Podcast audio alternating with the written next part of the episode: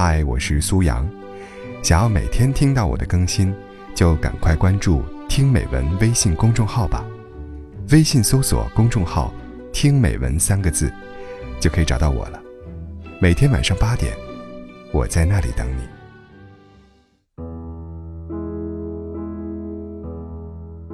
小丽曾经很喜欢在朋友圈里晒加班，比如凌晨一点。她还拿着一听罐装咖啡猛喝，空荡荡的办公室里只有他一个人对着手机自拍，或者深夜路灯下他孤身回家的身影。但最近他晒的一次，却是医院的病历。入职半年，小丽已经进了三次医院，最近的一次是加完班的凌晨，她发三十九度的高烧，去了急诊。医生给的方案是，你的身体和精神都极度疲劳。需要休养至少一周，小丽慌了神，休息一周，不仅老板脸色不好看，自己可能也会不适应突然放松下来的感觉了。但这次，他的身体却不再听他使唤，在医院输完液退了烧，他回到家倒头就睡，一连睡了两天两夜都恢复不过来。这两天，我看到他的朋友圈更新了状态，身体垮了。这份工作谁爱干谁干，反正我不要了。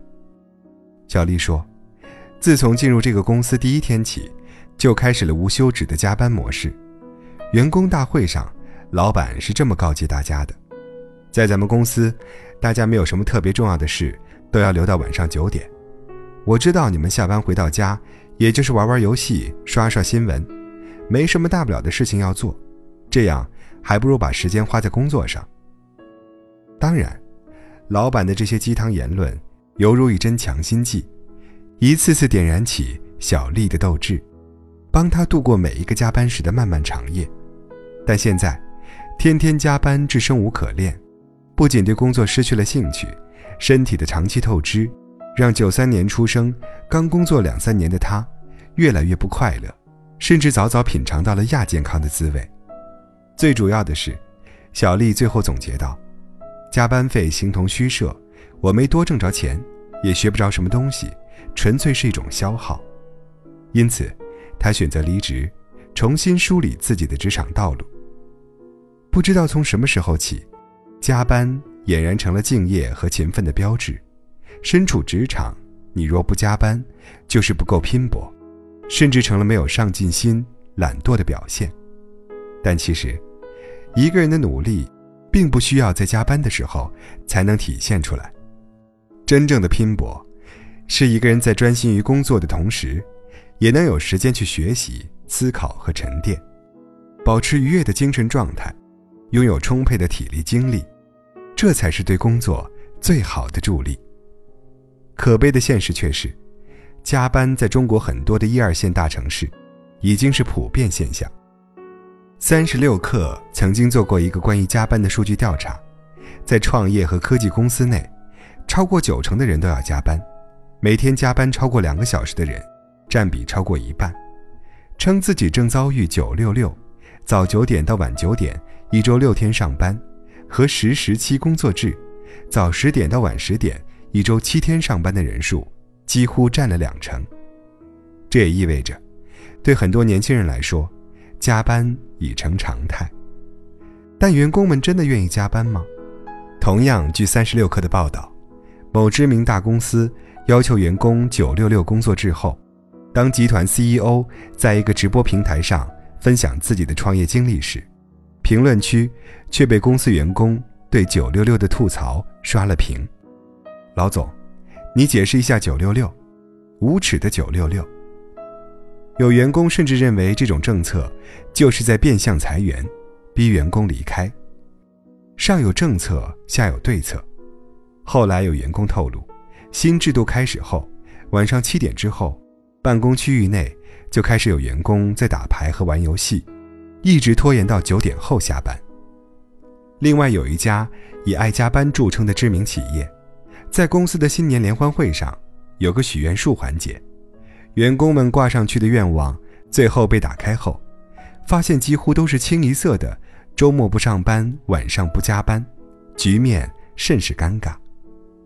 现在国内很多企业喜欢倡导所谓狼性文化，但狼性的本质，并不是不计后果以消耗员工健康和忠诚度而实践的不要命文化。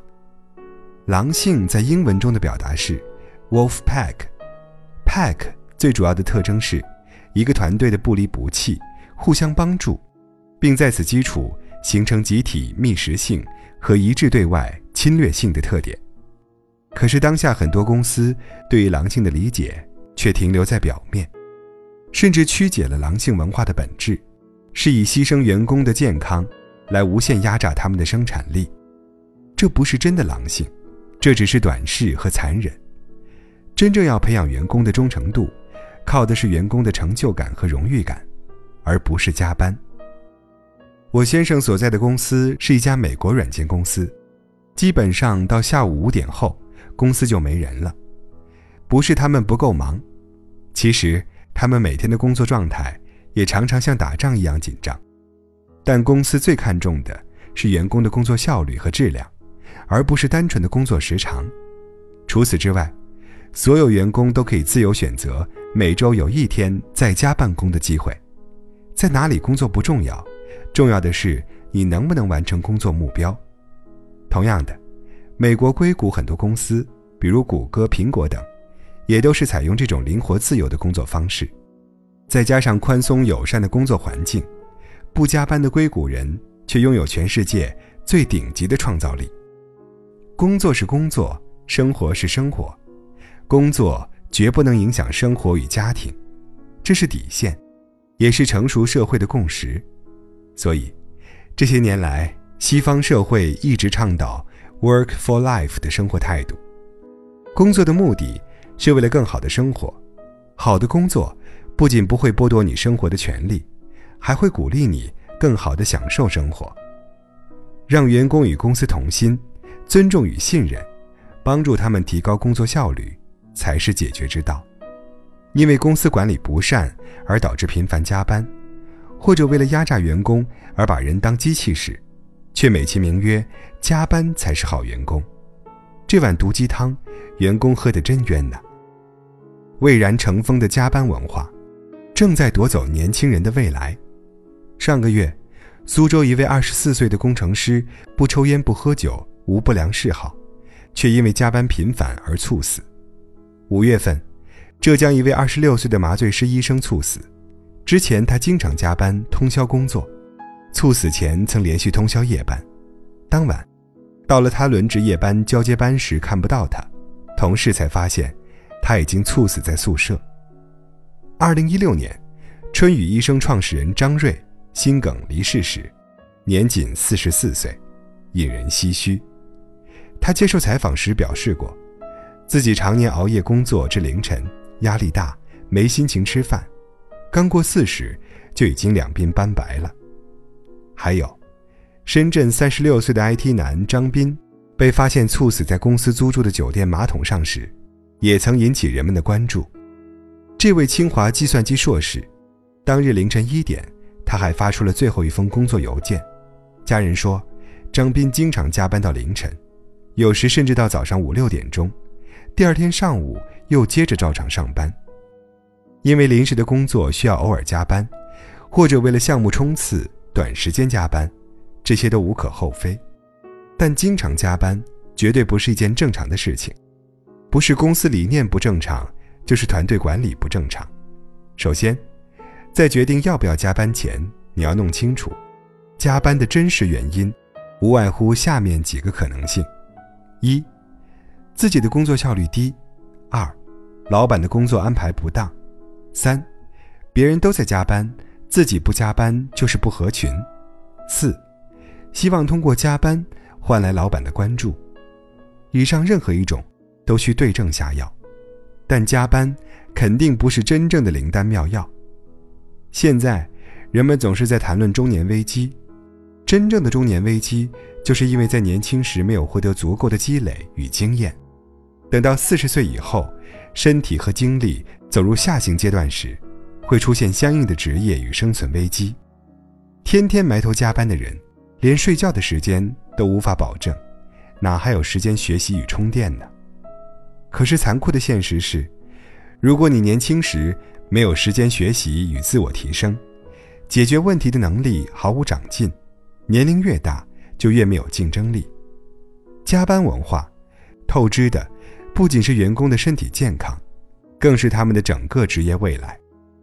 我的一位在人事部门工作多年的朋友，最近因为个人发展方向原因，主动离职了。很快，他就接到了一家大型电商的邀请电话。薪资优厚到他不忍拒绝，但最后他还是毫不犹豫地说了不。原因就在于，这是一家出了名的以加班为荣的公司。总结这些年的职业生涯，对于加班，他有一套自己的看法：一，在你的职业生涯中，完全不加班是不太现实的，因为突发状况，因为临时工作安排，可能都会有偶尔加班的需要。那么必须加班时，就以好的心态积极应对。二，对于一些崇尚加班的公司，或者面试时就已经明确提出需要经常加班的公司，你在求职的时候就要慎重选择了。去的话，就说明认同他的加班文化；若不认同，就及早避开吧。龙应台在《亲爱的安德鲁》一书中说：“孩子，我要求你读书用功。”不是因为我要你跟别人比成绩，而是因为，我希望你将来会拥有选择的权利，选择有意义、有时间的工作，而不是被迫谋生。当你的工作给你时间，不剥夺你的生活，你就有尊严。本来只是一份工作而已，很多人却或主动或被动，一天除了吃饭睡觉，恨不得把所有时间都奉献给了眼前的工作上。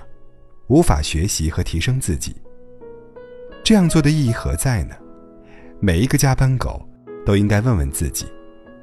毕竟，身体是自己的，工作是老板的。加班路上，且行且珍惜。